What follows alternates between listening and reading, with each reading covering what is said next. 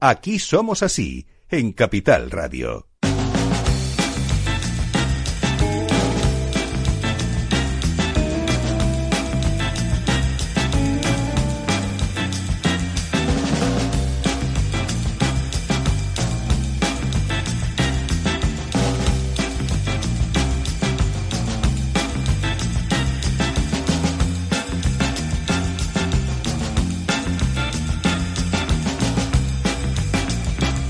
Gabriel Araujo con una canción fascinante, histórica y que debería estar esculpida en piedra en todas partes en nuestro imaginario y cómo se hizo y cómo funciona y cuáles son sus tripas y cómo va por dentro.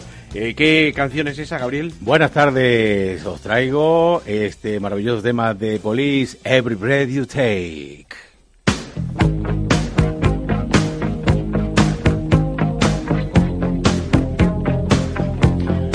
Bueno, permíteme contarte, Rafa, que este tema fue publicado el 4 de abril de 1983 y pertenece al álbum Synchronicity de Police. Fue compuesta por Sting y se convirtió en el mayor éxito musical del año 1983, encabezando la lista Billboard de los 100 sencillos más vendidos durante ocho semanas, perdurando hasta hoy como la canción insigne tanto de Sting como de Police.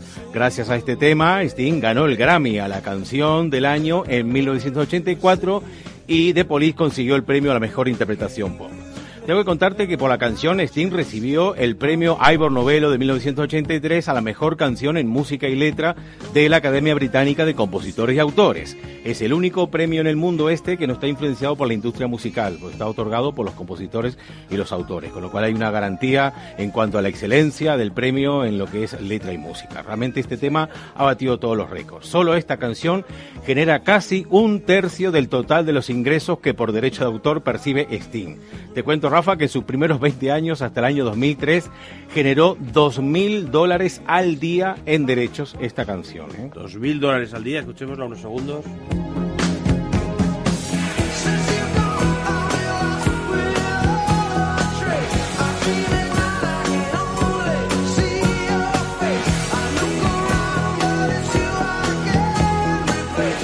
Bueno, este tema la verdad es que nos enganchamos muchísimo escuchándolo, ¿no?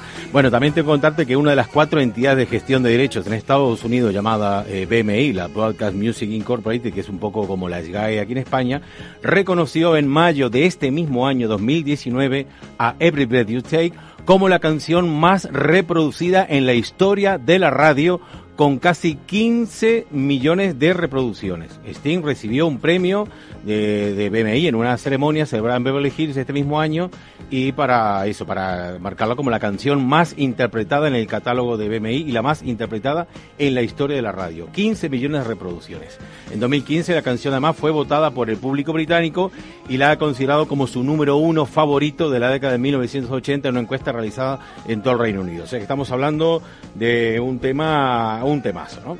Bueno, voy a contarte la letra, Rafa, porque tiene muchas peculiaridades. Sting escribió la canción en 1982 justo después de su separación de la actriz Frances Tomelty, con la que llevaba casado de 1976. Y ello ocurrió precisamente al comenzar su relación sentimental con Trudy Styler, que era la mejor amiga de su mujer y además vecina de ellos que vivía en la casa contigua en Bayswater, en, en un barrio muy lujoso de, del oeste de Londres. Así que Sting, o sea, a ver, en ese momento se dispararon todas las sospechas porque justamente Sting corta con su mujer y se lía con la mejor amiga de, de, de, su mujer, que además es vecina. Con lo cual, bueno, ha habido mucha polémica, que por tampoco supuesto. lo ha inventado él, ¿eh? Pero bueno.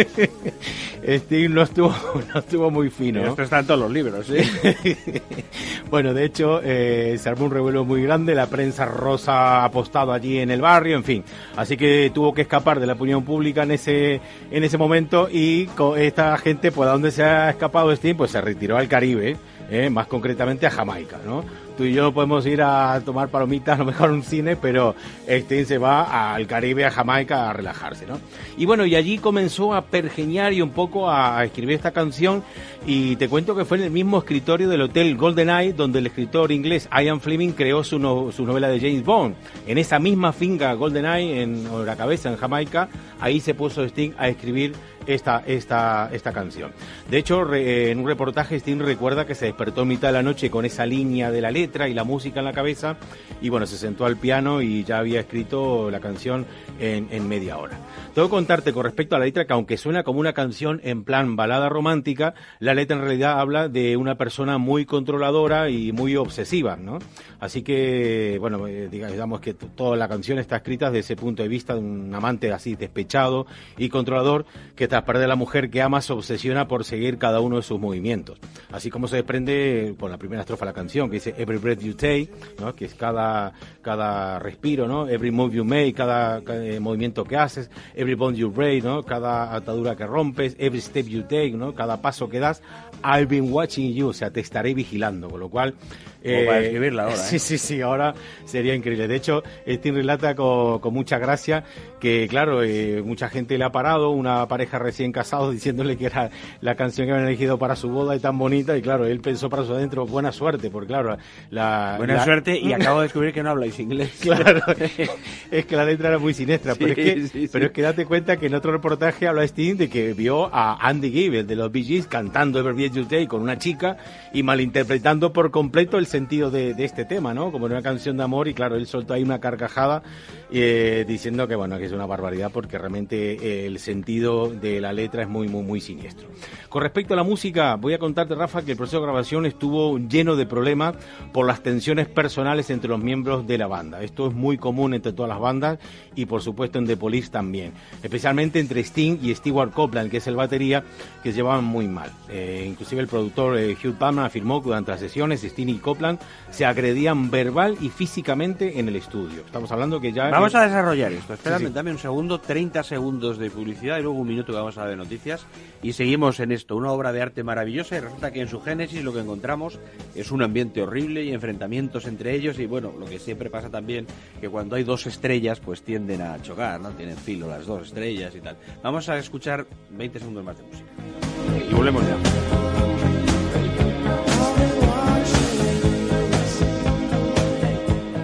Aquí somos así, en Capital Radio.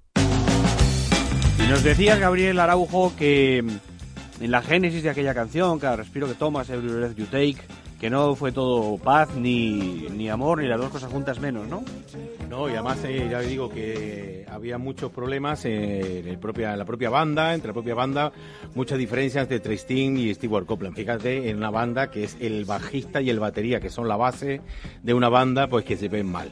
También había un problema que es que el manager de la banda era el hermano del batería, Miles Copeland, con lo cual, bueno, él también el manager estaba en una posición muy delicada porque tuvo que estar mediando entre su hermano y los intereses de la banda, pero al final sí que eh, lograron poner paz y bueno, llegaron a un acuerdo para poder continuar eh, con la grabación de, de este álbum Synchronicity. Te tengo que decir que, que la, la, demo de la canción que hablamos en, cuando estuvo en Jamaica, componiendo la, volvió a Inglaterra, Sting, y bueno, lo grabó en el estudio Utopía, que está al norte de Londres, yo lo conozco, de hecho, ese, ese estudio, y bueno, grabó una demo que te lo quiero traer, eh, Rafa, pues yo creo que este es una, un material inédito y se trata de la demo que grabó Sting eh, en este estudio con un órgano Hammond, un bajo, una cosa eh, muy rudimentaria y fue el eh, cuando por primera vez les enseñó a la banda el tema. Te voy a poner 20 segundos porque fue solamente lo que grabó Sting fue esta parte. Esta es la demo de Every Breath You Take. Every breath you take and every move you make. ¿no? Claro. Pues este era el tema, este es el que le enseñó, ¿no? Ahora, bueno, al final dice, este es el tema, chicos, dice. bueno, ¿qué tal? No? Este fue la demo que grabó él, esos 20 segundos con, el, con esa parte que le quedó el tema y claro, cuando recibieron ese demo pues había un problema para ver cómo adaptaban esta sonoridad a, al estilo de, de, de Police. Y fue cuando Andy Summer, que es el guitarrista, eh, puso este excelente arpegio de guitarra que lo vamos a poner en solo como siempre, como sabemos que tenemos aquí las pistas originales por separado para, para ver este maravilloso trabajo que ha hecho Andy Summer con la guitarra fue realmente eh, la, la, seña, la característica propia de este tema, ¿no? Este arpegio maravilloso que lo hizo más en una sola toma.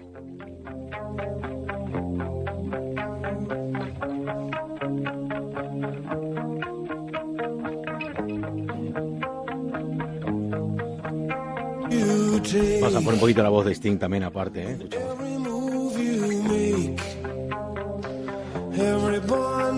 Every bond you break, every step you take, I'll be watching you. que da miedo, ¿eh? Al final dice I'll be watching you. La letra sí, la Lo que letra, haces lo estaré la letra es impresionante. Bueno, te voy a contarte otra particularidad que es con respecto a, a Stewart Copeland, que es el batería. Ya digo que había bastante mal rollo. Eh, Sting quería grabar los platos con una batería electrónica. Al final, Stewart Copeland dice: No, lo voy a grabar todo y lo han grabado, pero por partes. ¿no? Entonces, tenemos aquí la, el bombo y la caja aparte. Vamos a ir poniéndolo. Y, y la caja, que es, la- es este. vamos esta, ¿vale? Es la caja de Stewart Copeland con un gong de Tama, ¿no? Que en aquella época se utilizaba muchísimo el, el gong drum de, de, Tama. Bueno, vamos a seguir eh, comentándote, vamos a poner todo el tema tal cual, porque la verdad que es una maravilla. Uno empieza a oír las pistas en, en solitario y, eh, y es, una maravilla. Bueno, tengo que decirte ya para terminar que eh, la canción tuvo un vídeo musical muy bueno basado en un cortometraje del 1944, todo filmado blanco y negro. Y además, eh, bueno, el vídeo muestra a la banda acompañada de un pianista y una sección de cuerdas interpretando la canción en un salón de baile así muy oscuro, mientras un hombre lava la ventana del piso al techo detrás de ellos. Quiere decir que, eh, digamos, figurativamente, ese hombre que lava la ventana era el que estaba vigilando, ¿no? A la persona a la que se refiere la letra de la canción. El vídeo fue muy elogiado y como uno de los mejores vídeos musicales de todos los tiempos y como fue lanzado en los primeros días de la MTV, pues fue uno de los primeros vídeos en ingresar en la lista y fue lo que hizo que, que contribuyera a catapultar definitivamente la popularidad de esta maravillosa canción, que fue grabada también en el estudio Air de George Martin en Montserrat, lo mismo que Money for Nothing que hablábamos la semana pasada. No me gusta preguntarte qué traerás aquí, qué maravilla traerás la semana que viene. Mejor sorpresa. El caso es que nos vemos seguro el martes, Gaby, querido. Te di una pista, vamos a hablar de Jamaica. Va por ahí la cosa. Por ahí, ¿no? Ya puedo imaginarme algo, yo creo. Ópera no es, ¿no? Hasta luego.